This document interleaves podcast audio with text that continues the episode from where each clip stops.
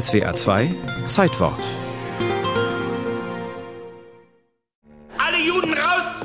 Die 65-Jährige, die am 12. Januar 1943 mit tausend anderen Berliner Juden aus dem Sammellager zum Güterbahnhof getrieben wird, trägt die Nummer 638. Dass sie eine berühmte Autorin ist, interessiert hier keinen. Dabei hat Else Uri eine Kinderbuchfigur geschaffen, die Millionen von jungen Leserinnen begeistert hat. Habt ihr schon mal unser Nesthäkchen gesehen? Es heißt Annemarie. Vater und Mutti aber rufen es meistens Lotte. Ein lustiges Stupsnäschen hat unser Nesthäkchen und zwei winzige Blondzöpfchen mit großen hellblauen Schleifen. Natürlich ist ihr Nesthäkchen blond, wie fast alle Heldinnen Else Uris. Goldblondchen, Kommerzienrats Olli oder Professors Zwillinge heißen ihre Erfolgstitel. Geschichten aus der Welt des gehobenen Bürgertums.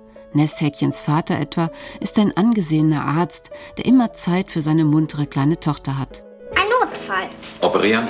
Ich fürchte. Noch vor dem Frühstück? Ein Notfall. Dann darf ich die gnädige Frau in die Praxis bitten. Else Uri wächst in ähnlicher Atmosphäre auf. Ihr Vater ist Tabakfabrikant, ihre Mutter eine kultivierte Dame der Gesellschaft. Die Familie lebt mit Kinderfräulein, Köchin und Dienstmädchen in einer Luxuswohnung in Berlin-Charlottenburg. Obwohl die Uris Juden sind, fühlen sie sich eher Goethe und dem Kaiser verbunden als der jüdischen Gemeinde. Else Uris Neffe Klaus Heimann erinnert sich, es war eine heile Welt. Die Welt war so heil für mich als Kind, dass ich nicht mehr wusste, dass ich Jude war. Als höhere Tochter besucht Else das Lyzeum und wartet auf den passenden Mann. Weil sich keiner findet, bleibt sie bei den Eltern und schreibt zum Zeitvertreib. Bald ist sie so erfolgreich, dass sie nach dem Bankrott des Vaters den Unterhalt der Familie bestreiten kann. Ab 1918 erscheint ihre Nesthäkchenreihe.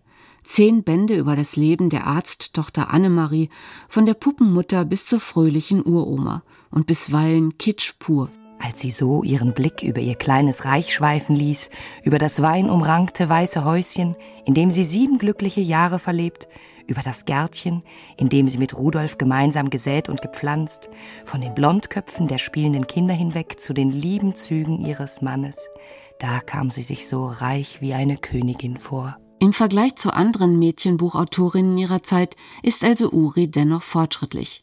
Nesthäkchen macht Abitur und studiert sogar eine Weile, bevor sie ihren Arzt heiratet.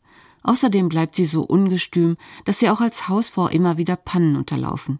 Gerade darum lieben ihre Leserinnen sie heiß und innig. Beinahe jeden Tag klingelte es und es kamen manchmal zwei Familien rein, drei Familien. Sie kamen mit Büchern und sie wollten gerne die Uri kennenlernen. In den 20er Jahren ist also Uri eine Berühmtheit. Jedes ihrer Bücher wird ein Bestseller.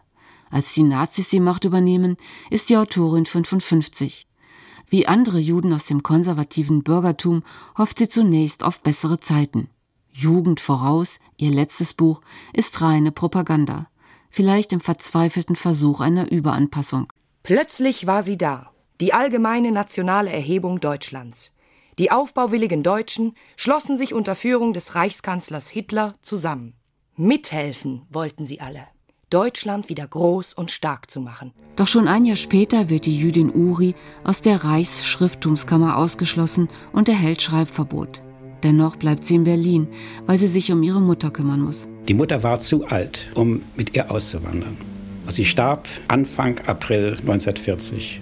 Da war es zu spät. In einer schäbigen kleinen Wohnung, völlig verarmt und isoliert, verbringt die Bestseller-Autorin ihre letzten Jahre. Am 6. Januar 1943 wird Else Uri verhaftet, sechs Tage später nach Auschwitz deportiert.